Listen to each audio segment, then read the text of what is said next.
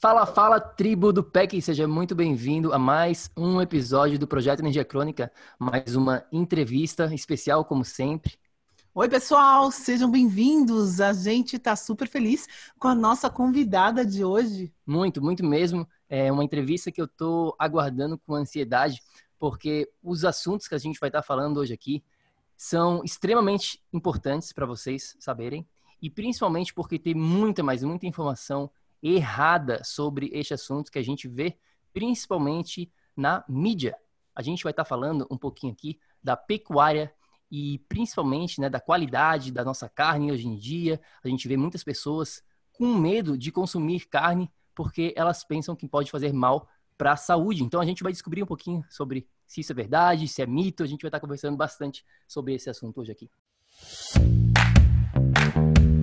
Olá, muito obrigada por sua presença aqui hoje. Seja muito bem-vindo ao projeto Energia Crônica.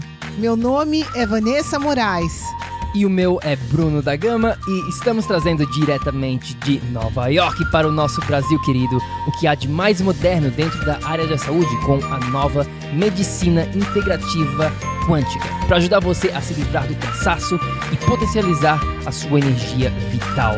A gente vai te mostrar como ter energia extra para prevenir o envelhecimento, para eliminar doenças crônicas e para transformar sua saúde naturalmente e definitivamente. Sem tomar medicamentos perigosos e contínuos. Sem dietas milagrosas. Sem privar-se das coisas boas da vida. Mesmo que você tenha só 15 minutos durante o seu dia para você. E para saber um pouquinho mais sobre como usar a terapia de biomodulação energética integrada para transformar a sua saúde, confira o nosso site www.projetoenergiacronica.com. E agora vamos ao que interessa.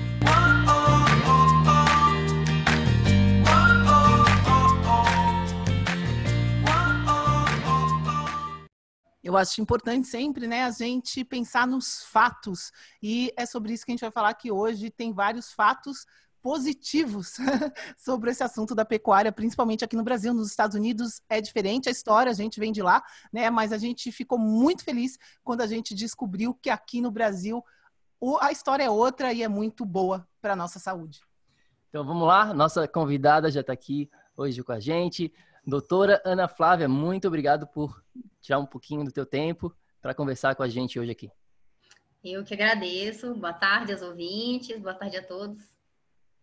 Vamos lá, então vamos começar um pouquinho, é, doutora Ana, com a gente gosta de, né, de conhecer um pouquinho do, da história da pessoa, né, do background que a gente chama aqui. Fala um pouquinho, né, quem que é a doutora Ana Flávia? Bom, a doutora Ana Flávia é uma moça de família humilde, de família que nasceu, foi criado e sempre, sempre esteve ligada ao, ao meio rural. Né? Meus pais são de um, eles nasceram na roça mesmo, não é nem em cidade pequena, nasceram na roça, literalmente. É, só que eles tomaram, eles são primos de primeiro grau, eles tomaram caminhos diferentes. Meu pai se tornou avicultor e o meu pai e a minha mãe resolveu vir para a cidade. Só que aí eu resolvi estudar por influência do meu pai, por gostar muito de, da área animal, muito é, de, de campo, né? Eu sempre gosto de estar em contato com a natureza. É, não desgosto de cidade, gosto de shopping, gosto de, da área urbana, mas eu, a natureza realmente me encanta. Então, eu segui os passos do meu pai é, e fui fazer zootecnia. Né? Só que ao longo do processo eu acabei me especializando em genética animal e, e desde então a pecuária tá, tá na minha vida. Sim, a pecuária né, já vem então de família, né? Já vem, uhum. já tá no, meio que no sangue, digamos assim. Fala um pouquinho né, dos teus estudos. Eu sei que tu que tu vem, continua, né, estudando bastante. Fala um pouquinho das tuas graduações e da tua história um pouco dentro mais específica aqui da área educacional dentro da pecuária, dentro da ah. zootecnia, na verdade, né? Sim. Então, eu fiz zootecnia numa instituição privada aqui em Brasília. Depois eu resolvi me especializar durante a minha graduação, né? Eu tive contato com pesquisa, eu passei minha graduação inteira na Embrapa Recursos Genéticos e Biotecnologia. Então, eu sempre trabalhei com eu comecei, na verdade, a minha vida acadêmica trabalhando com conservação de raças naturalizadas. Ah, o Brasil na época né, que os portugueses e os espanhóis vieram para cá, né, quando a América do Sul, na verdade, foi descoberta, nós não tínhamos animais domésticos aqui. É, foram trazidos pelos portugueses e espanhóis. Então, esses animais evoluíram aqui e, e, aos poucos foram essas raças foram sendo deixadas de lado. Hoje a Embrapa, né? Hoje não, tem muito tempo já que a Embrapa tem um, um programa forte, né, de, de pesquisa nessa área que a gente chama de raças naturalizadas, que foram essas vindas com a colonização. E então, a minha primeira, meu, meu primeiro contato acadêmico de pesquisa foi com, com essa parte de conservação de raças naturalizadas. Né? Então, eu já eu já estava ligada nessa pegada assim de conservação, de ambiente, de sustentabilidade, sempre gostei disso. E aí eu quis me especializar. Só que aí eu falei, bom, uma instituição privada que é onde eu me formei, não dá muito apoio nessa questão de pesquisa, né? Eu tive realmente só no meu estágio. E aí eu decidi ir para São Paulo, né? Eu escolhi a Unesp de Jaboticabal por ser a, uma das melhores instituições do país na minha área, então eu fiz mestrado, doutorado lá. Só que aí quando chegou lá, eu achei que eu ia continuar nessa mesma área de conservação. Eu trabalhava, na verdade, no laboratório de genética molecular, eu fazia análise de marcadores moleculares para genes ligados à produção de leite. E aí eu cheguei lá em São Paulo e não tive essa, essa oportunidade de continuar na área da conservação. Então eu fui trabalhar com gado de corte, e a minha orientadora, ela trabalhava com melhoramento genético, né? Que daí já é uma outra pegada, é uma outra área dentro da genética animal. E eu aí eu segui, eu passei seis anos, né? Fiz a dissertação e a tese com gado de corte, né? Avaliação genética de gado Nelore, que é o gado que é a base da nossa pecuária no Brasil. Então eu estudei o zebu. E, e nesse tempo, durante tanto da graduação quanto da pós-graduação, eu sempre acompanhei meu pai. Meu pai trabalha com ave de postura comercial, que é o ovo que a gente come, né? Então, eu, eu nunca deixei de estudar aves por conta dessa questão do familiar, né? Porque geralmente os profissionais eles se especializam, né? Ou ruminante, ou monogástricos, né? É, ou animais silvestres. Então, eu me especializei em ruminantes, mas ao mesmo tempo, pela questão familiar, eu sempre tive contato com aves. Não, não perdi o contato com os animais monogástricos. Perfeito, querida. Eu, eu... Desculpa, pessoal. Veio uma rouquidão aqui. Acho que eu vou começar de novo. Flávia, pera um pouquinho. Uhum. Perfeito. É, a gente ouve muito falar, né? Você então é especializada nesse setor da pecuária. Eu acho que não tem pessoa melhor para fazer a pergunta que eu quero fazer. A gente, muita gente vem falar comigo, com o Bruno, né? É, a gente direciona diretamente o nosso trabalho, a nutrição da, né, dos nossos clientes, tal. A gente ajuda nessa parte. E uh, chegaram no Brasil muitos documentários assim catastróficos, né, sobre essa parte da carne. É, enfim, né, falando que faz muito mal, que, que o gado é muito maltratado, que o gado é sempre confinado e tem hormônio e tem, sei lá, anabolizante, tem tudo quanto é coisa ruim colocada uhum. nesse confinamento e que isso é anti, né, anti tudo, é contra a sustentabilidade do planeta e tudo uhum. mais. Então, é, bom, isso a gente vê, né? A gente vem dos Estados Unidos, a gente está lá, a gente vê que realmente essa é uma realidade, a gente busca sempre. É, lá é muito legal porque tem lugares especializados em carnes de bois que pastam, em carnes de animais que são tratados, né, com decência e tudo mais. E mas a grande maioria é esse confinamento e Inclusive, esses documentários vêm de lá, não são documentários brasileiros. Uhum. Eu queria te pedir, Ana Flávia, para falar um pouquinho de como é esse fato né, da pecuária, da, do confinamento, como que funciona isso aqui, especificamente, né, no Brasil. Então, as pessoas. É, primeiro que a mídia faz um, um alarde, na verdade, pega é, um fato isolado, digamos assim, e transforma aquilo numa coisa ruim em qualquer área, qualquer profissão, qualquer ser humano, né? Na medicina você tem péssimos médicos, né? É, você tem falsos médicos na área, né? É, é, rural a gente também tem pessoas ruins, né? Pessoas que sim maltratam os animais, né? Mas essas pessoas são a exceção da exceção da exceção, por um fator importante que as pessoas não podem esquecer. Animal estressado não produz. Então aquele produtor que maltrata o animal, mais cedo ou mais tarde ele vai sair da atividade, ele vai falir. Entendeu? Porque se ele maltrata o animal, a vaca não dá leite, a, a vaca ou o touro não não engorda, o bezerro não engorda, entendeu? É, a galinha não, não bota ovo. Então, esse fator econômico é, é irrefutável, entendeu? Então, assim, a mídia faz um alarde sobre, sobre isso. E outra coisa que eu sempre falo para as pessoas, eu sempre explico, né, para todo mundo que me questiona isso a gente, né, em outros podcasts, em outros momentos, eu expliquei a mesma coisa, mas a gente é aquela coisa, né? A gente tem sempre que repetir, né, para ver se um dia a informação entra na cabeça das pessoas. É, há uma grande diferença entre países é, de clima temperado e países de clima tropical. Eu não sei da onde que surgiu essa, essa, esse mito de que os animais, né, os ruminantes no caso, de clima tropical não pastam economicamente falando, não faz o menor sentido um ruminante ficar preso num país de clima tropical. Por quê? Porque você tem toda uma estrutura é, de graça, digamos assim, né? O pasto está lá de graça para o animal comer, é, as árvores estão lá para abrigar os animais, é, os animais são adaptados ao clima, então não faz sentido para o produtor ter que construir galpões, entendeu? Gastar dinheiro. É, é, gastar com mão de obra, com funcionário, comprar alimentos para poder fornecer para o gado. Não, economicamente, é, tanto no sentido financeiro quanto no sentido é, oneroso né, do trabalho, não faz o menor sentido. Então, um país de clima tropical, né, da, da linha do Equador para baixo, o animal, pelo menos até a idade reprodutiva, né, vamos comparar com o ser humano, o, os bovinos, por exemplo, na, na fase de infância e a fase de adolescência é a pasto. Não, não tem que duvidar disso, né? Por, pela questão econômica e pela questão de trabalho.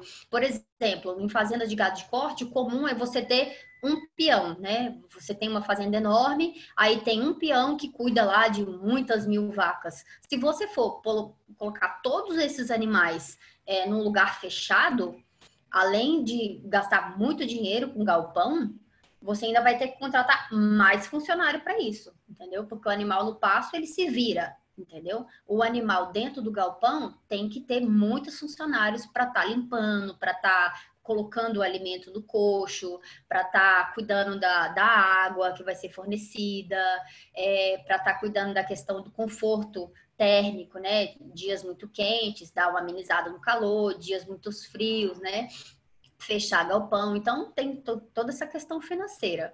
Então, resumindo, animais de clima tropical, ruminantes de clima tropical, pelo menos até a adolescência, até a idade reprodutiva, eles ficam a pasto. Perfeito. Então, é essa coisa dos documentários, essa fantasia né, que a gente tem, não existe aqui no Brasil, porque nós vivemos um clima tropical, certo? Uhum. Com certeza. E aí o confinamento, ele vem como? O confinamento, ele, ele existe na fase de engorda que são nos últimos é, 90 dias, no caso de machos, e 120 dias no caso das fêmeas. Por que, que existe o confinamento? Tem animais que têm uma genética para ganho de peso, animais de clima temperado, que são criados no Brasil. Por exemplo, quando você vai num, no mercado e você vê lá carne angus, né? Ou então o boi japonês, que está famoso aí, né? Ah, aquele corte, né? No, os cortes nobres. É, são animais que têm uma genética de ganho de peso, têm uma genética para marmoreio. O que, que é isso? É, é, aquela gordura entremeada no músculo. Né? É, são carnes utilizadas em restaurantes né, para pratos gourmet. Esses animais, no final, né, na fase final, que é a fase de engorda, são colocados num confinamento para engordar mais rápido, entendeu?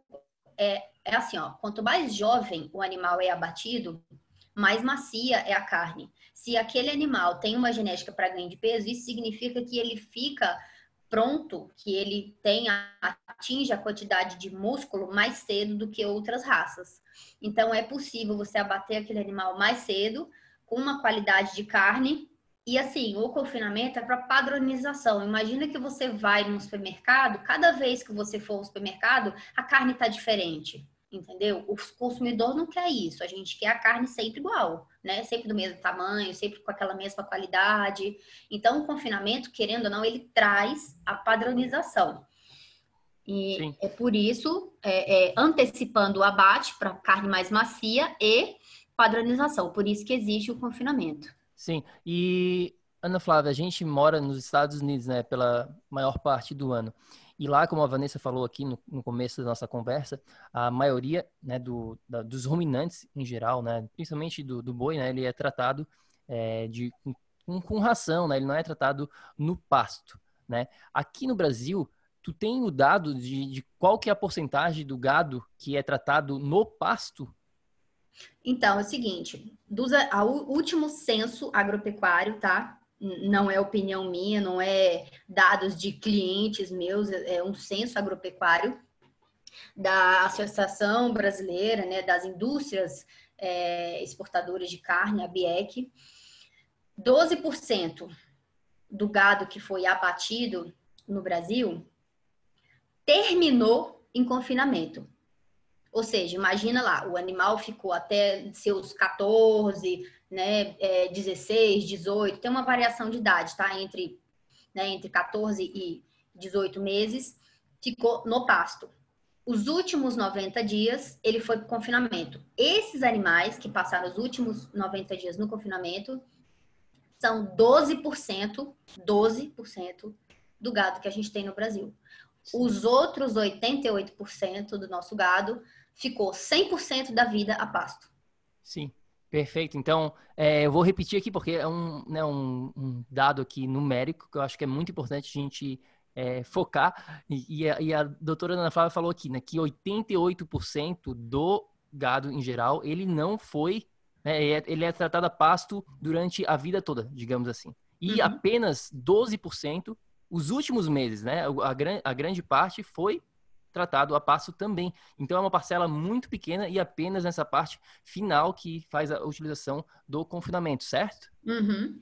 E o confinamento ainda tem um detalhe: as pessoas ficam imaginando é, ração como uma coisa que você vai no supermercado, igual de cão e gato, e compra lá e dá. Não.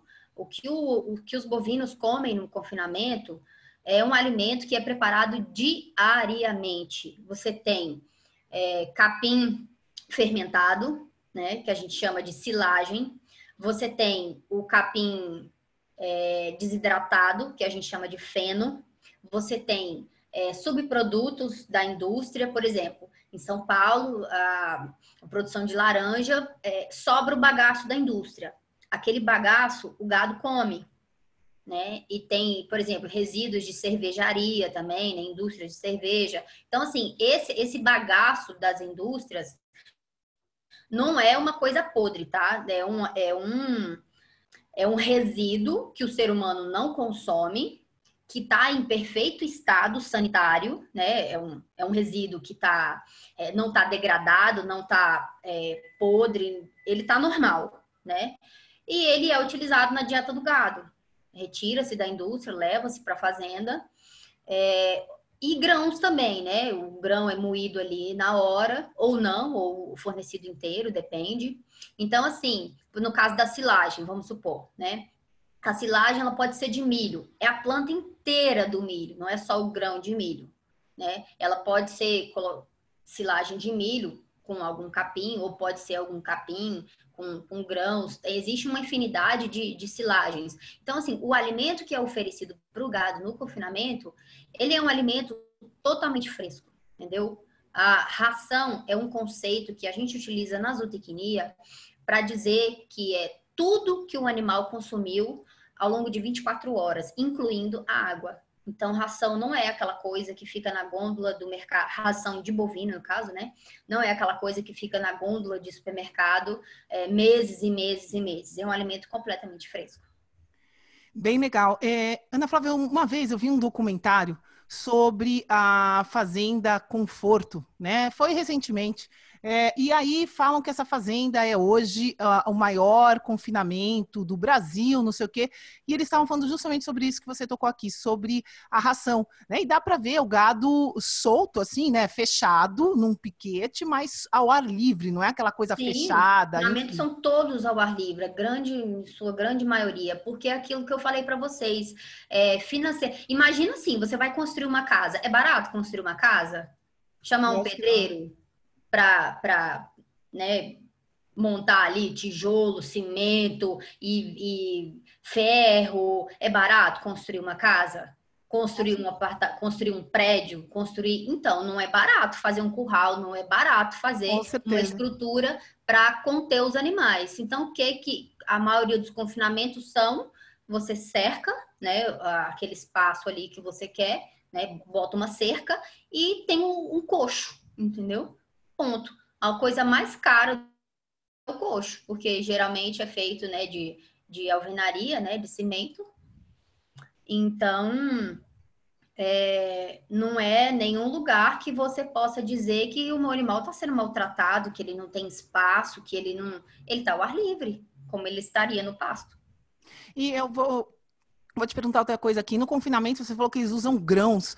É, eles usam soja? Porque eu lembro que nesse lugar específico, eles mencionavam que usavam soja. Eu não sei se é especificamente nessa Fazenda Conforto que eles usam soja como alimentação no confinamento, ou se isso é de praxe, é uma coisa normal. É, eu sei que é detalhe, mas enfim. Uhum, não, não, não.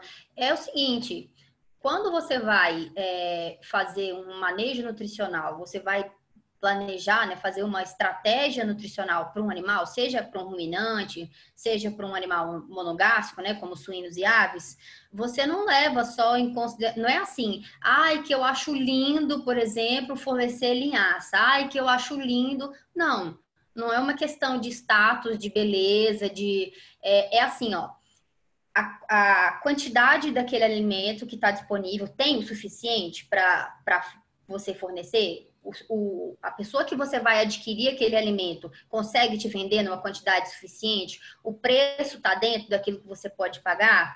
É, a sazonalidade, tem alimentos que em determinado. Por exemplo, a gente não vai ao mercado, né? Aqui no Brasil, eu só encontro ameixa na época do Natal. Eu não consigo comer ameixa em maio, por exemplo.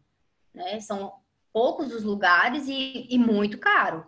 Então, assim, as frutas, as verduras, né? Muitas são sazonais. Os alimentos para os animais não são diferentes. Tem a sazonalidade. Então, tem épocas que você encontra muito de certos alimentos e tem épocas que você não encontra.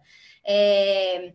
Tem a questão também é, mercadológica, é, não tanto dos bovinos, mas é, de, de aves, por exemplo. O ah, que, que adianta eu fazer uma ração maravilhosa se o meu consumidor, se, se a pessoa que vai receber aquele alimento, ela quer um alimento barato, ela não está importando com a qualidade, ela, quer, ela só está interessada em preço, entendeu? Então, assim, se no caso dos bovinos, se eu tenho uma casa de carnes, se eu tenho, ah, se o meu freguês é um, um restaurante que está interessado numa carne gourmet, eu vou sim utilizar um pouco mais de grãos.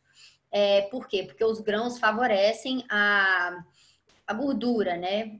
Faz com que o animal tenha um acabamento, né? uma deposição de gordura um pouco mais rápida, entendeu? E infelizmente, milho e soja são as coisas que o produtor mais encontra. Não é porque ele quer, é porque tem a maior disponibilidade e porque tem um preço mais em conta e porque anualmente ele encontra o tempo todo, entendeu? Então, sim, soja é utilizado. Sim, então é interessante porque essa o que tu está falando aqui, então que essa parte da carne gourmet, que eu, que eu acredito ser uma carne mais cara, né, para o consumidor, é uhum. a carne de pior qualidade, digamos assim, a carne que está vindo desses animais é, é, que são depende, alimentados. Né? Depende do referencial. Por exemplo, uma carne de um animal a pasto, um animal que ficou 100% a pasto, ela vai ser uma carne um pouco mais dura, por quê? Porque esse animal ele vai, ele não vai conseguir atingir o peso nem a gordura de acabamento tão cedo, ele demora mais para ir para o abate, o animal que está 100% a pasto. é, o animal que está 100% a pasto, a gordura dele, da carne dele, é menor, ou seja, uma carne mais magra, né?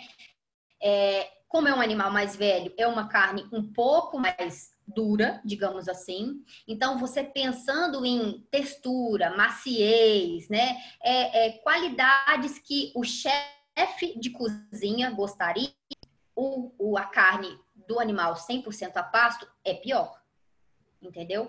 Pensando nutricionalmente falando, na questão, por exemplo, do ômega 3, a carne do animal 100% a pasto é melhor. Com certeza. É. E eu tenho uma pergunta: existe alguma maneira, né, de quem está ouvindo aqui para a gente falar, tá, tudo bem, então eu quero escolher né? Eu quero escolher para mim, não tem problema, eu não sou chefe, eu quero a carne com mais ômega 3, eu quero a carne 100% a pasto, eu não quero essa carne de confinada, né? Enfim, eu, é, existe para o consumidor, Ana Flávia, alguma maneira de identificar essa carne que é, é né, confinada da carne que é 100% do pasto? Uhum. Oh, de uma maneira geral, tá?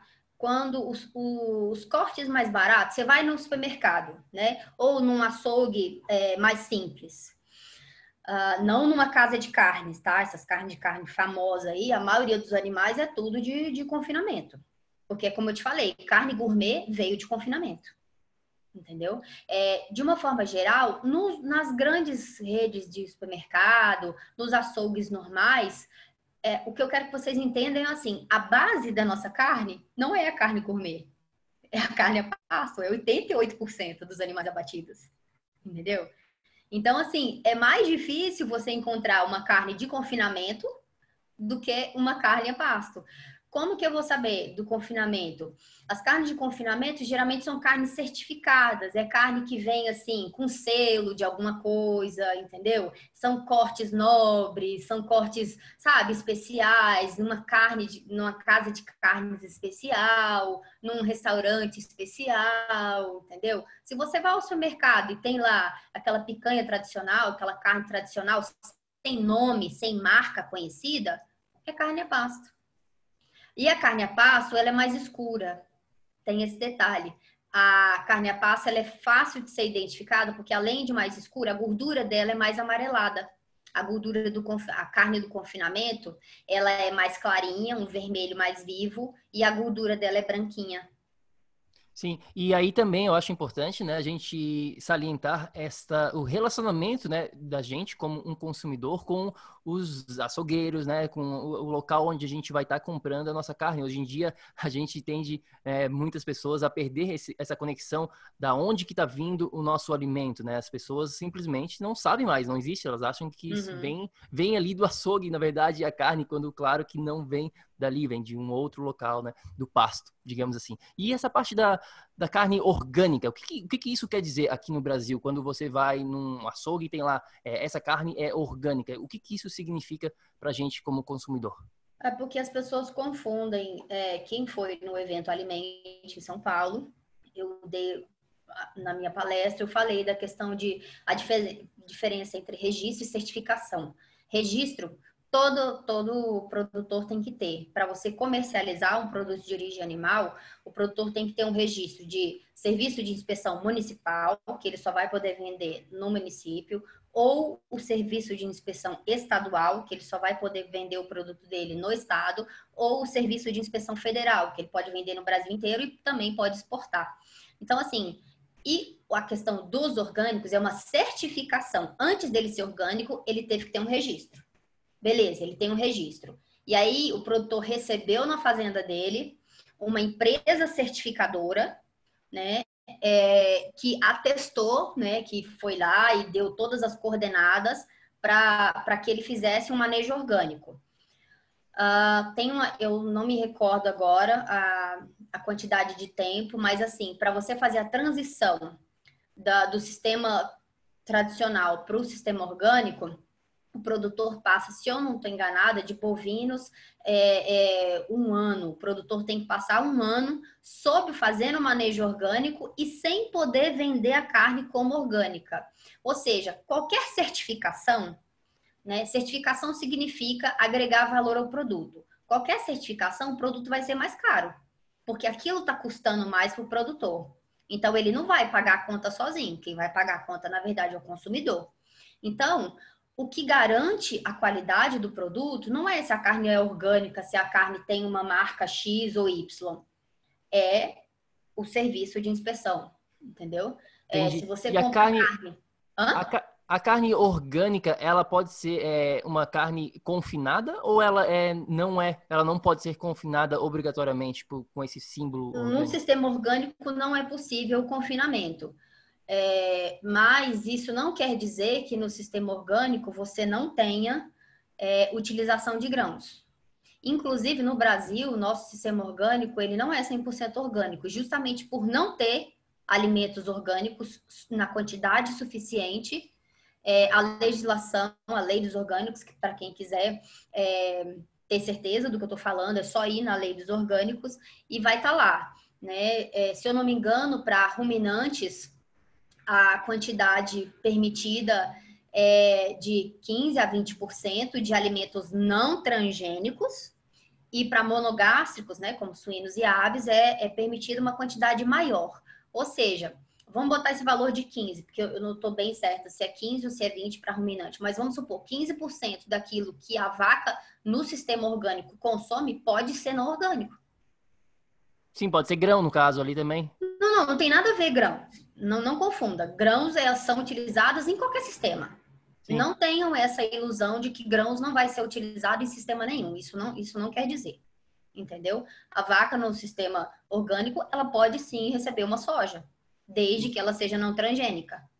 Ela pode sim receber um milho, desde que ele seja não transgênico. Só que parte desse, desses grãos pode ser transgênico pela questão da, da dificuldade de se conseguir é, em quantidades o ano inteiro grãos não transgênicos. Perfeito, não ficou muito bem explicado, obrigado. Eu, eu tenho uma dúvida, Ana Flávia. Você falou que né, a gente está falando aqui de confinamento, que é só no final que uhum. eles dão grãos tal. É, esses grãos podem ser dados, então, é, durante o tempo inteiro da vaca, enquanto elas estão sem ser confinadas no pasto aberto, é, se usa na, na pecuária dar grãos, sei lá, milho ou soja, seja lá o que for, é, mesmo é, não estando em confinamento? A questão é a seguinte: é, além da divisão que a gente tem de clima temperado e clima tropical, que eu já expliquei, a gente também tem uma divisão na pecuária que é muito importante: o período das águas e o período da seca. No período da seca, por exemplo, no centro-oeste do Brasil, que é onde a gente tem a maior parte é, da produção de alimentos no Brasil, é da região centro-oeste. Né? Ah, agosto e setembro, mais ou menos, se você é, fizer uma visita a qualquer lugar, pode ser em cidade mesmo, estou falando para você ir na área rural, não. Você vai ver que é, a grama está esturricada. Os capins, independente do lugar do mundo, tá? É, por conta do clima, os capins sofrem é, uma, uma variação nutricional muito grande. Então, chega na época da seca, a época, agosto, setembro, época da seca, é, não tem chuva, o próprio nome já diz, né? Seca, não tem chuva.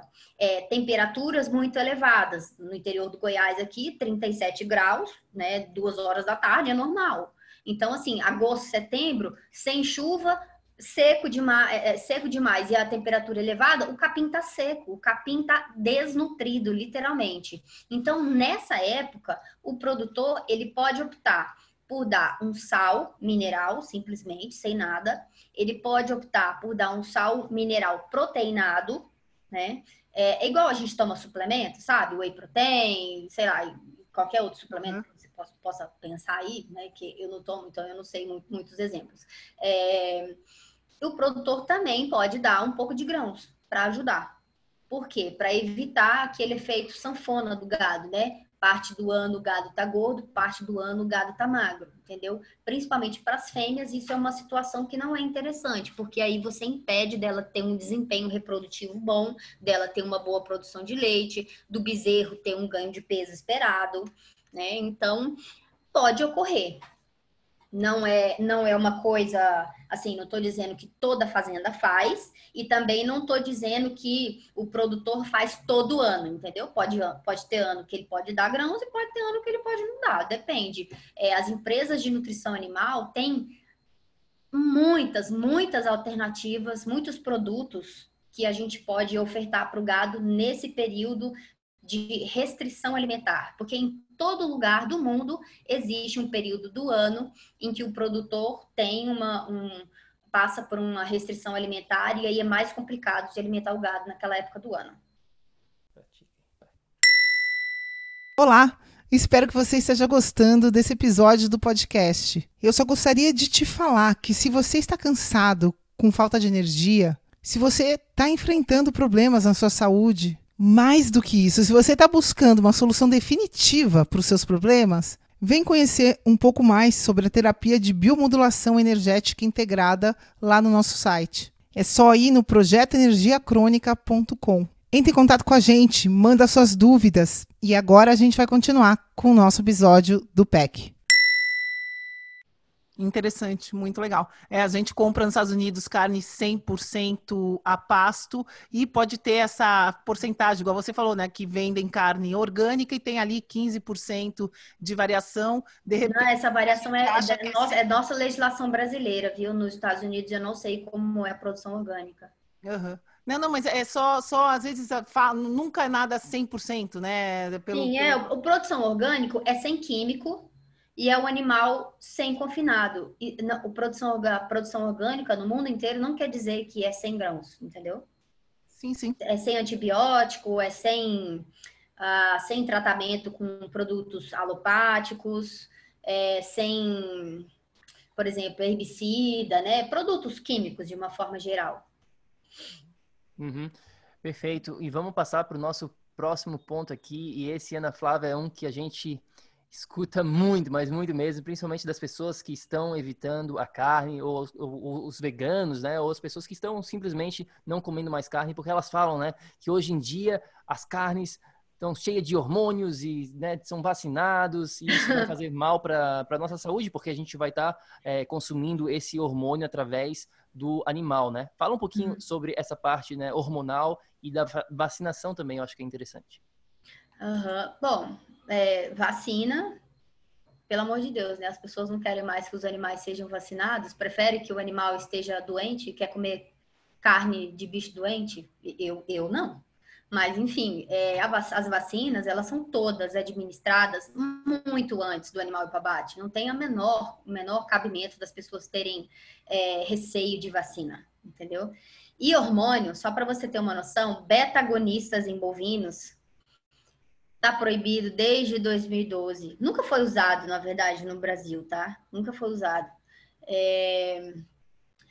Deixa eu ver aqui o que mais. Hormônio em frango, por exemplo, né? Em aves, desde 2004 que está proibido. Então, assim, além da gente nunca ter utilizado isso no Brasil, por quê? Porque a gente não precisa. O nosso gado, justamente pela condição tropical, ele tem todos os fatores que favorecem para ele. Ele, a gente tem é, pastagens muito boas, né? A gente tem é, temperatura. O que, que a planta precisa? Né? Nutrientes, água, calor, sol né, temperatura, tudo isso a gente tem no clima tropical. Então, as nossas plantas estão aí numa diversidade, né, numa biodiversidade muito grande para o gado. O gado tem tudo que ele precisa, não precisa de, de aplicar hormônio. Ou e outra coisa, que as pessoas não param para pensar. Quando a gente vai fazer, por exemplo, a gente está tá com algum problema de saúde e a gente tem que fazer um tratamento hormonal, pensa bem, é barato? Vocês que são aí da área de saúde, é barato fazer tratamento não. hormonal? Muito pelo contrário. E o problema é que é eterno. A pessoa entra num tratamento hormonal e tem custo. Então, não é, não é interessante para o produtor, economicamente para o produtor, utilizar hormônio bicho. E outra, por exemplo, bicho é igual criança, ele não gosta de receber nada, né? Nem vacina, nem hormônio, ele não gosta sequer de ir no curral. Para ele ir ao curral é uma coisa estressante. Então, você imagina todas as fazendas aí com as suas muitas mil cabeças de gado, muitas mil cabeças de aves, né? quando é que alguém ia ficar furando bicho por bicho, entendeu? Para aplicar hormônio? É, é, Se a pessoa passar um dia numa fazenda, é, esse tipo de gente é que nunca foi numa fazenda, não sabe o trabalho que é, né? É, assim, quão difícil é trabalhar numa fazenda, entendeu? Então, assim, você aplicar hormônio em gado é muito complicado, é muito caro, entendeu? Não faz o menor sentido. Sim. Aí você fala assim, ah, mas o gado de leite recebe hormônio, né? Por conta da questão. O gado de corte é, também pela questão assim, as biotecnologias reprodutivas, né? Elas têm crescido bastante no Brasil é, para fazer inseminação artificial, né? Por exemplo, um touro que é maravilhoso, é, se ele ficasse só numa fazenda, é, a gente não ia aproveitar tanto ele. Então, a gente coleta o sêmen dele e distribui o sêmen dele em várias fazendas, né, através da inseminação artificial. Só que também essas biotecnologias reprodutivas, elas não estão na maioria do nosso rebanho, né? Ah, é, é pouco o rebanho que nós temos que utiliza, né? Embora tenha um, um crescimento dessa, dessa utilização de biotecnologias, né? As empresas fazem propaganda bastante, né? Para sugerindo os produtores para utilizar, mas a grande maioria ainda é monta natural, entendeu? Mas independente disso, hormônio reprodutivo é, é utilizado ali, né, para as vacas entrarem, é, ciclarem ao mesmo tempo. Só que aí, até elas irem para o abate, nossa, dá muito tempo, entendeu? Muito tempo. O hormônio não, não tem mais ação, o hormônio da reprodução. Sim, sim, sim, com certeza, né? Passa, é a mesma coisa quando a gente toma, né, um remédio, ele não fica no nosso corpo para a vida toda, né? A gente ele pois é, passa. é, eu, por exemplo, eu tenho que fazer reposição hormonal diariamente, eu tenho hipotireoidismo, né? Então, assim, uai, se o hormônio fosse uma coisa que ficasse eternamente, não precisava tomar o meu hormônio todos os dias, né? A mesma coisa é a vaca, ela tá ali é, recebendo um tratamento hormonal é, durante o período reprodutivo e depois, para ela ir para abate, ela vai ficar aí, igual eu falei para vocês, se ela for para confinamento, ela vai ficar 120 dias até ela ser abatida. Se ela for é, para o abate sem ir para o confinamento, ela vai ficar mais tempo ainda sem receber nenhum hormônio, sem tratamento nenhum, porque ela só vai receber hormônio na época reprodutiva. As fazendas que utilizam biotecnologia, né? Que não são a maioria. Sim, perfeito. Não, perfeito. Agora, Ana Flávia, de repente tem aquela pessoa né, totalmente cética aqui escutando, ela entende, não, tá bom, compreendi, o gado, tudo bem, mas o frango não, o frango não pode. Olha o tamanho do frango hoje em dia, isso só pode ser hormônio. Fala um pouquinho sobre essa parte do frango. É que é o seguinte, ó, o melhoramento genético, né, que é a área que eu me especializei, é, antigamente, como é que era feito o melhoramento genético? Quando a gente não tinha computadores, né, quando a informática é, nem passava pela cabeça do ser humano que iria existir, né, a tecnologia que nós temos, era assim, você olhava lá, né, aquele animal que tinha a composição corporal melhor, que era do tamanho do interesse, que tinha que dava mais leite, que desmamava bezerros mais pesados, o touro que tinha o, a, o saco, né, o escroto maior, né? São várias características, depende da raça, depende da espécie, que a gente mensura. A gente faz um banco de dados, imagina assim, pronto, uma listinha. Eu tô lá com uma prancheta no curral e eu tô medindo várias coisas nos animais. Eu vou colocar para o acasalamento aqueles animais que têm a característica que me interessou. Então, ao longo das gerações, foram, a gente foi produzindo animais com aquelas, foram nascendo animais com as características que a gente selecionou. Agora que a gente tem a tecnologia dos computadores e mais recentemente a tecnologia da genômica, né? A gente coleta o sangue do animal, faz a avaliação, né? É, da, faz a genotipagem deles, né? Análise de DNA para saber se tem os genes de interesse, é, faz a análise desses dados dos animais, processa os dados desses animais em softwares específicos de avaliação genética para saber quem tem um valor genético maior, né? Então, assim, a gente seleciona animais que nos interessam e o frango foi isso. A avicultura, ela desenvolveu, né, o melhoramento genético de frangos foi uma coisa tão estrondosa, tão maravilhosa, que teve que retroceder. Sabe por quê? Porque o frango ele ficou com um peito, né, a musculatura do peito tão grande que ele tombava. ele caía para frente, literalmente. Os animais ficavam muito, estavam muito grandes. Aí deu uma retrocedida, o animal ficou normal, né? E, e aí deu nesse frango que a gente tem hoje, né? Que ele abate mais cedo e tem as qualidades de carne que, que nos interessam. Então, assim, não tem nada a ver com hormônio, não tem nada a ver com, com química colocada em ração. É, por exemplo, a gente selecionou os melhores animais, a gente melhorou o manejo, a gente introduziu técnicas de bem-estar, a gente deu conforto para esses animais, a gente melhorou a nutrição deles. Pronto. O frango é abatido bem cedo. Muito legal. É, uma coisa que eu queria, né, mudar um pouquinho essa parte, que eu acho que ficou claro para todo mundo, né? O negócio do frango, acho que é o contrário do que aconteceu com os cachorros.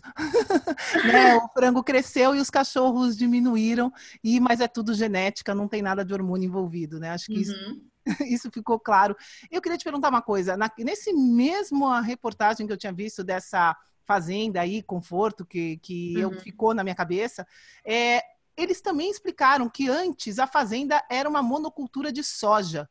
Né? Hum. E que não sei se. Uh, normalmente, quando existe monocultura, é, literalmente detona o solo, né? É, a gente sabe que monocultura contribui para a desertificação e tudo mais, não vou entrar em detalhes aqui, mas a gente, depois dessa monocultura, Aí eles tiraram a soja e fizeram as pastagens. E a gente vê que aqui no Brasil é uma coisa comum, né? Depois que destroem com a, com a monocultura, tentam colocar o gado para reconstruir a, a terra, né? Então isso teoricamente, obviamente, a gente está usando o gado para ajudar na reconstrução, tal. Isso é positivo para o ambiente, né? Para o meio ambiente. Uhum. Eu queria que você falasse um pouquinho disso das pessoas é, terem essa ideia na cabeça de que a pecuária está destruindo o planeta Terra.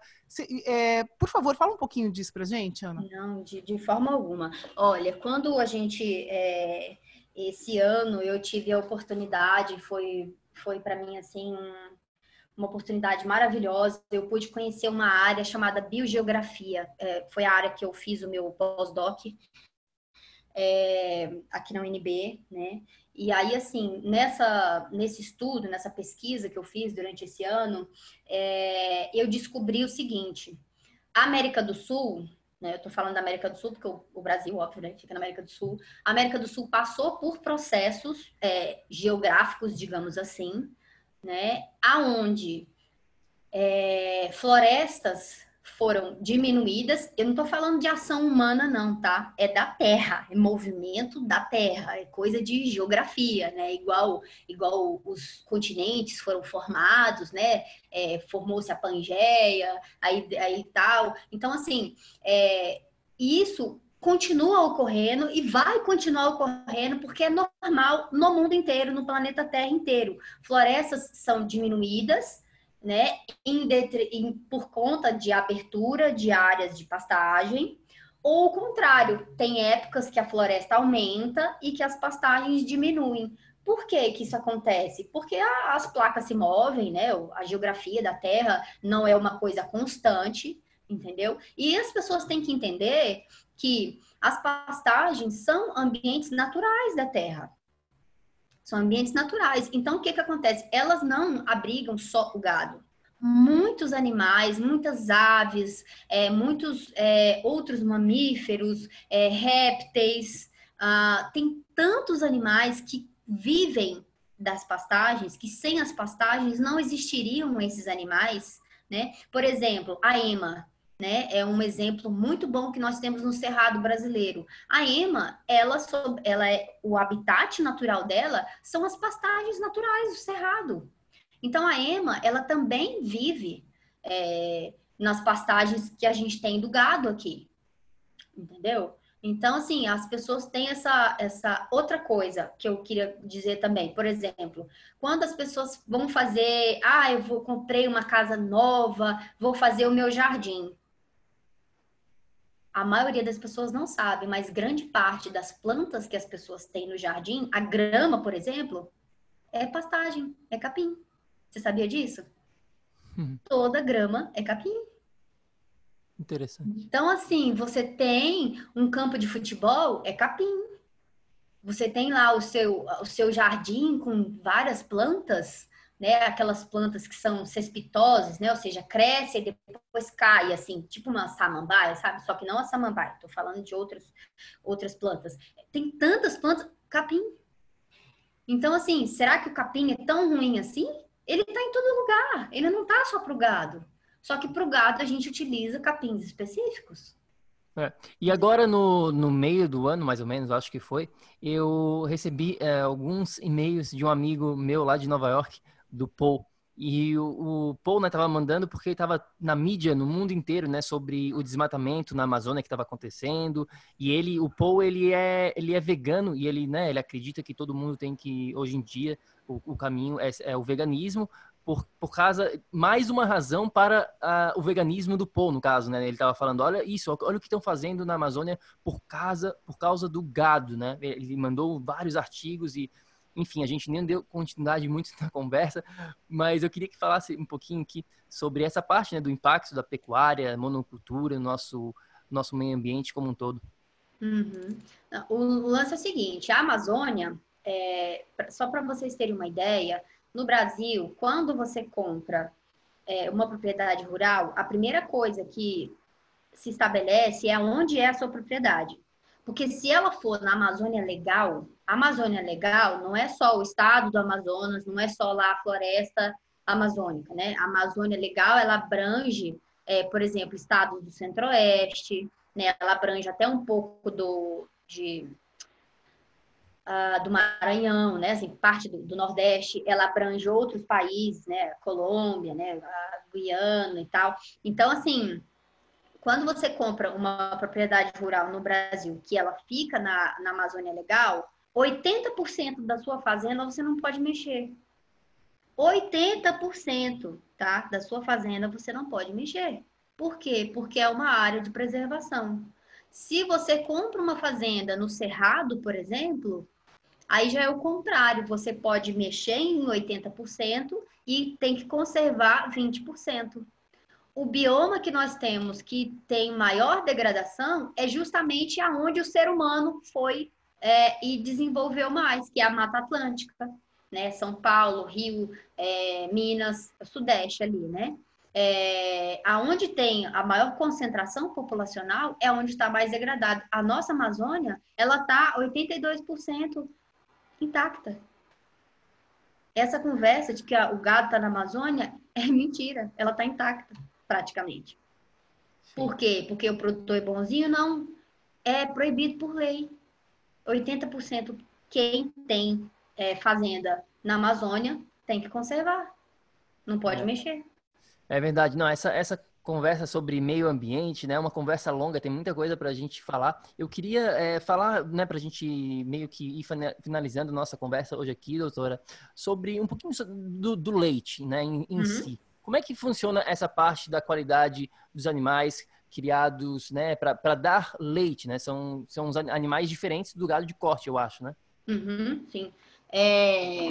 Na verdade é o seguinte, o gado de leite, ele é um gado mais magro, né? Por que, que ele é mais magro? Porque os nutrientes que o animal consome, ao invés de virar músculo, vira leite, né?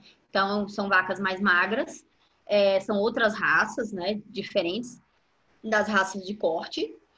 É, e o gado de leite, sim, é um gado que recebe um pouco mais de grãos, sim. Por quê? Porque para a vaca leiteira, ela tem uma exigência né, metabólica muito grande, entendeu? Para produzir o leite é muito difícil. Então, ela tem que comer, digamos assim, mais do que o gado de corte, ela tem que, as calorias que ela ingere tem que ser mais do que o gado de corte, entendeu? Então, o gado de leite, sim, ele é tratado no coxo praticamente diário, entendeu? Com grãos, sim, com cana-de-açúcar, com silagem, com vários alimentos, entendeu? O gado de leite, a gente pode dizer que ele é semi-confinado a vida toda. Por quê? Porque ele vai no curral todo dia, entendeu? A vaca, ela já, ela já sabe né? Ela, ela sabe que ela vai entrar ali na, na sala de ordenha, ela vai ser ordenhada. Quando ela sai da sala de ordenha, ela vai direto num coxo. Por que, que ela recebe a alimentação depois que ela sai do, da sala de ordenha? Porque o esfíncter do teto fica aberto. Se ela saísse e fosse deitar de imediato, né, para ruminar ali o alimento que ela tinha comido anterior à sala de ordenha, ia sujar, ia contaminar os tetos dela, entendeu? Então, assim, para evitar da vaca deitar, a gente oferece comida. E aí, então, ela entra na sala de ordenha feliz da vida, porque ela sabe que a hora que ela sair de lá, ela vai receber um alimento que ela gosta, entendeu? Muito interessante. Como é que é essa parte de hormônio para, no caso do leite, Ana? Olha, é o seguinte, tem é, algumas fazendas, tá? Não, é, como, como eu falei, é bem pouca fazenda mesmo, que utiliza é, hormônio para a descida do leite. Por que isso? Porque a maioria dos, do nosso gado leiteiro, né, a, é de uma raça que chama girolando, é uma raça sintética. A gente chama de sintética por quê? Porque a gente cruzou a raça gir, que é um zebu, veio da Índia, com a raça holandesa, que o próprio nome já diz, né? Veio da Europa, da Holanda. E é, a gente fez um animal, é, cinco oitavos, né, holandês. Então, o que, que acontece? É um animal que é um pouco mais dócil do que o gir puro, se a gente fosse usar. Só que os animais zebuínos, eles são mais bravios. Então, assim, você tem que, na sala de ordenha, muitas vezes, é, a vaca entra com o bezerro dela. Porque se ela não entrar com o bezerro dela, ela fica estressada de ficar sem o bezerro dela e não desce o leite, entendeu? Só que ainda assim tem animais que necessitam é, de, de hormônio para descida do leite, para relaxar, digamos assim, entendeu? Mas isso é, é uma exceção, né? Tem hoje em dia a gente tem uma, uma série de estratégias de manejo, né? O bezerro tem sala de ordenha que o bezerro fica ali do ladinho, não fica exatamente com ela, mas fica pertinho dela, só dela ver o bezerro, dela cheirar o bezerro, ela já fica mais tranquila, não precisa de utilizar o hormônio. E o gado de leite, assim como o gado de corte que eu expliquei, ele pode ser inseminado. Então, na época reprodutiva, ele recebe o hormônio. Mas o gado de leite ele tem um detalhe: todo, todo laticínio, quando as pessoas vão buscar o leite na fazenda, antes do leite entrar para o tonel lá do, do caminhão, ele passa por análise química. Então não tem essa história de que, ah, que o leite está com hormônio, que o leite está cheio de, é, de bactéria, cheio de, sabe? Todo leite sai da fazenda fa é, feita análise. É, o que as pessoas têm que entender é o seguinte: se o gado de leite passasse por esse tanto de é, de coisas né, que as pessoas falam, de mito, né, de hormônio e, e de medicamentos, é, a indústria ia rejeitar esse leite, porque esse leite não ia coagular, não ia ter as características organolépticas interessantes para a fabricação de queijo, de manteiga, de iogurte. Então, tudo que o produtor de leite fizer na vaca dele vai aparecer lá na indústria. Por isso que, antes de entrar para o caminhão, o leite passa por uma, uma, uma análise química. Muito e legal. se chegar na indústria, passar por análise de novo, que é feita, e der algum problema, o produtor perde aquele, aquele mercado, entendeu? Não vende mais para aquele laticínio. Sim, e, e por favor, é, você pode falar um pouquinho para a gente, que a gente sabe, você falou de origem, né, do Girolanda, tal, que uniu-se duas origens de gado. É, você pode comentar um pouquinho a diferença do tipo de leite, né, dessa origem do tipo A1 e tipo A2? Aqui no Brasil a gente quase não ouve falar disso, mas nos Estados Unidos a gente fala bastante do, do tipo do leite. Como, uhum. como que é isso aqui, por favor? Uhum. É, é, o seguinte, o leite, ele tem várias proteínas, né? A caseína é a mais comum, é a proteína que, que mais tem na composição do leite. E dentre as caseínas, a beta-caseína, os bovinos foram os únicos mamíferos, né, os únicos ruminantes que tiveram uma mutação no gene da beta-caseína. Então, o que, que acontece? Originalmente, o leite de qualquer mamífero sempre foi A2A2 a gente não tem lá, lembra da escola, né? Quando a gente estuda lá, azão, azinho, azão, azão, azinho, azinho, né? Então, seria, originalmente, seria A2, A2, o gene da beta-caseína. Só que os bovinos passaram por essa mutação e foi, foi desenvolvido uh, o leite A1, por conta da né, beta-caseína A1, por conta dessa mutação. Quais são os animais que mais têm essa mutação A1? Gado, gado holandês, que é o gado mais utilizado no mundo. Não é só no Brasil, é no mundo. É, é, é, o gado que foi selecionado por mais tempo, que foi mais trabalhado mundialmente, né, que está espalhado mundialmente e que é a raça que mais produz leite é, em quantidade, né, diário, uh, no Brasil inteiro, no mundo inteiro, quer dizer. Então, assim, uh, como eu falei para vocês, no Brasil, qual é a raça que a gente mais utiliza aqui? É o girolando. Por que não o holandês? Porque o holandês ele não dá conta do nosso clima tropical. A gente só tem holandês puro no Brasil, é, por exemplo, de Minas para baixo, né? Que são lugares que, que tem uma uh, um clima mais propício. O sul do Brasil é basicamente holandês, né? O Jersey, o Jersey também é, o Jersey também é de clima temperado. Só que o Jersey, diferente do holandês, ele já não apresenta tantos animais ah, que produzem o leite A1. O Jersey tem mais. É meio a meio, né? Sabe o Jersey? Sim. E o Zebu, que é que são, como eu falei para vocês, são animais mais bravios, né, que a gente utiliza o zebu no Brasil, tanto o gado de corte quanto o gado de leite, para adaptação ao clima tropical. O zebu ele não é tão produtivo. Então, o gado zebu para leite, ele também produz menos litros de leite, menos quilos de leite por dia. Mas o gado zebu, ele é a 2 a 2. Originalmente, a 2 a 2. Entendeu? Só que como a gente tem girolando, né, que por que, que a gente tem girolando? Para aumentar a produção de leite. O, holandês entra com aumento de produção e o GIR entra com adaptação ao clima tropical, né? Resistência a endo e ectoparasitas, entendeu? Então, o girolando, ele é, me, digamos assim, meio a um, meio a dois. Só que hoje em dia, como eu falei para vocês, tem os testes genômicos, né? Os produtores estão Embrapa, Instituto de Zootecnia, né, e outras instituições já estão fazendo aí, dando opções para o produtor fazer o teste genômico e saber quais vacas produzem, né, é, tem no seu DNA o alelo A1. Essas vacas estão sendo descartadas. Daqui um tempo, né, pode ser que o Brasil tenha somente vacas A2 A2. Mas se a gente tivesse aqui só animais leiteiros, só zebu, a gente não tinha esse problema. O zebu ele tem outro problema, diferente do, do, do holandês. O zebu ele tem mais lactose. Entendeu? Então. Muito, é, muito interessante. É simpático. Muito interessante. Né? A gente estava viajando é, faz algumas. É, semana passada, eu acho. A gente foi para Urubici, que fica na Serra Catarinense. Né? A, nossa, uhum. a, minha, a família da minha mãe é de lá, na verdade. Ela uhum. é de lá. E a gente estava lá e, eu tomei bastante leite. E era de vaca holandesa, né? Então. Tem... A um a um? a um a um, a holandesa. Uhum, que é justamente o leite, a beta-caseína que dá problema.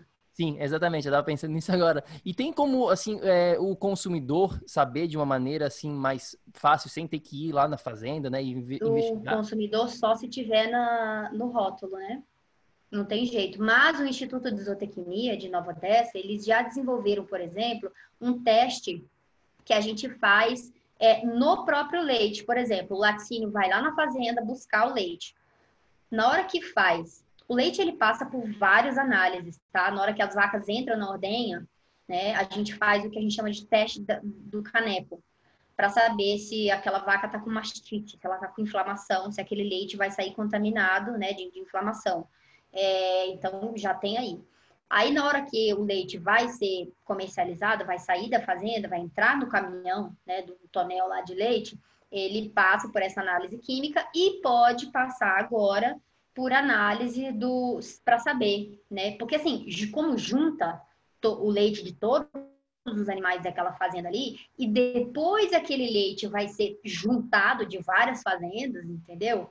Então assim, é, eu não sei se esse teste do Instituto de Zootecnia, tá? Porque é uma coisa extremamente nova isso. Se esse teste ele já está sendo aplicado no Brasil inteiro, mas ele já foi desenvolvido e é possível lá na fazenda é, pegar o leite e ver se aquele leite é, é foi A1 a 1, né? Ou se é A2 a 2. Perfeito, muito bom. É, eu acho que a gente cobriu tudo que a gente tinha aqui na nossa frente. Vanessa, quer falar mais alguma coisa? Fechou? Eu acho que é isso. Eu acho que é muito legal saber que o Brasil está desenvolvendo isso e que está eliminando a um, que né, num futuro próximo teremos leite a dois. Isso ajuda bastante na qualidade do nosso leite também. E que bom, né, saber de tudo isso que você falou hoje, para a gente realmente tirar as dúvidas, né? E eu espero que os produtores cada vez mais possam colocar as coisas mais esclarecidas, porque agora eu acredito que antigamente o consumidor não tinha tanta demanda de que... não tinha tanto questionamento sobre as coisas, né? E hoje a gente vive uma fase que tem muito questionamento, tal. Então é, né, tomara que os produtores comecem a pôr mais detalhes justamente para evitar dúvidas, né? Se o animal é confinado, eu acho que tinham que informar. Se o animal é 100%, sei lá, eu, no pasto, isso vai ser um diferencial, porque tem gente que busca esse tipo de alimento de 100% pasto. Então, assim, eu acho que com o tempo o, o, consumidor vai exigir essa demanda e, obviamente, a indústria vai ir se adaptando, né? Uhum. Perfeito. E, doutora, a nossa última pergunta, duas, na verdade, aqui. Uhum. A primeira é falasse um pouquinho, né, do da onde que a gente pode conhecer mais sobre o trabalho, se tem algum site, qual é a melhor maneira de entrar em contato com a doutora Ana. E a última pergunta a gente sempre faz aqui é a seguinte: se a gente perguntasse aqui, né, o que que seria alguma dica especial, um pensamento, é, alguma, algum, algum pensamento mesmo sobre como viver em um estado de energia crônica que a gente fala aqui dentro do podcast, o que, que seria? Eu? Vocês querem que eu diga como seria isso? Isso, para ti viver nesse, nesse estado de energia crônica, assim, qual que seria uma mensagem final para quem está escutando agora? Ah, eu acho que esse estado aí positivo, essa vibração positiva seria você fazer ao próximo aquilo que você deseja que fizessem com você, né? E também a gente tentar aí a priorizar alimento de verdade, né? Porque a nossa alimentação influencia totalmente no nosso humor, na nossa energia, né, nos nossos pensamentos. Acho que seria isso. E comer carne ou não comer carne? Eis a questão. Ah, tem que ser a base de carne. Querida, como que a gente faz para encontrar mais sobre o teu trabalho, na, né, igual o Bruno falou, nas redes sociais, onde você está, caso alguém que esteja escutando a gente aqui tenha alguma dúvida é, diretamente para você, como que faz para te encontrar? Olha, eu, eu não sou muito assim, eu não tenho muito tempo para ter um site, para me dedicar a essas coisas, né, de internet, eu até gostaria, né, mas, é, por enquanto, eu só tenho meu Instagram mesmo, né, doutora, underline Ana Flávia, quem quiser pode me escrever, tô, tô sempre disponível, né, adoro responder as pessoas, responder as dúvidas das pessoas, tô Estou aberta aí, quem quiser é, me convidar para palestra, para podcast, estou aberta também. Perfeito. E é doutora Ana Flávia com dois N's. Com Ana dois com N's, exatamente. A gente vai botar é, no link aqui da descrição. É, doutora Ana Flávia, muito obrigado. Foi uma, uma entrevista muito legal mesmo. A gente estava super ansioso para conversar sobre esses assuntos, porque agora a gente já tem um local para mandar as pessoas, né? Quando elas perguntam sobre esses assuntos, a gente, ó, escuta lá a entrevista com a doutora Ana Flávia, que ela vai te contar certinho como é que funciona tudo. Obrigadão. Eu que agradeço. Querida, muito obrigada. Foi revelador, foi libertador, eu acho, esse episódio, uhum. né? Porque tem muita gente que tem, né, essa essa ideia pré-concebida de que, né, de como as coisas são e, e, as coisas são totalmente diferentes, às vezes o que as pessoas imaginam, como é o caso aqui, né, dos, dos nossos boizinhos no Brasil. Muito obrigada por esclarecer esse assunto e ajudar todo mundo que está escutando a gente aqui. Beijo, até. Um abraço, fiquem com Deus. A gente fica por aqui e lembre-se sempre ação, ação, ação para que você também possa viver num estado de energia crônica. A gente se fala no próximo episódio. Fica com Deus. Tchau, tchau.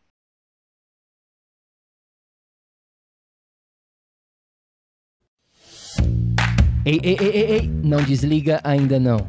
A gente quer te convidar para vir descobrir como a revolucionária biomodulação energética integrada pode te trazer energia extra naturalmente, para você poder prevenir o envelhecimento, para eliminar doenças crônicas e para transformar sua saúde de vez.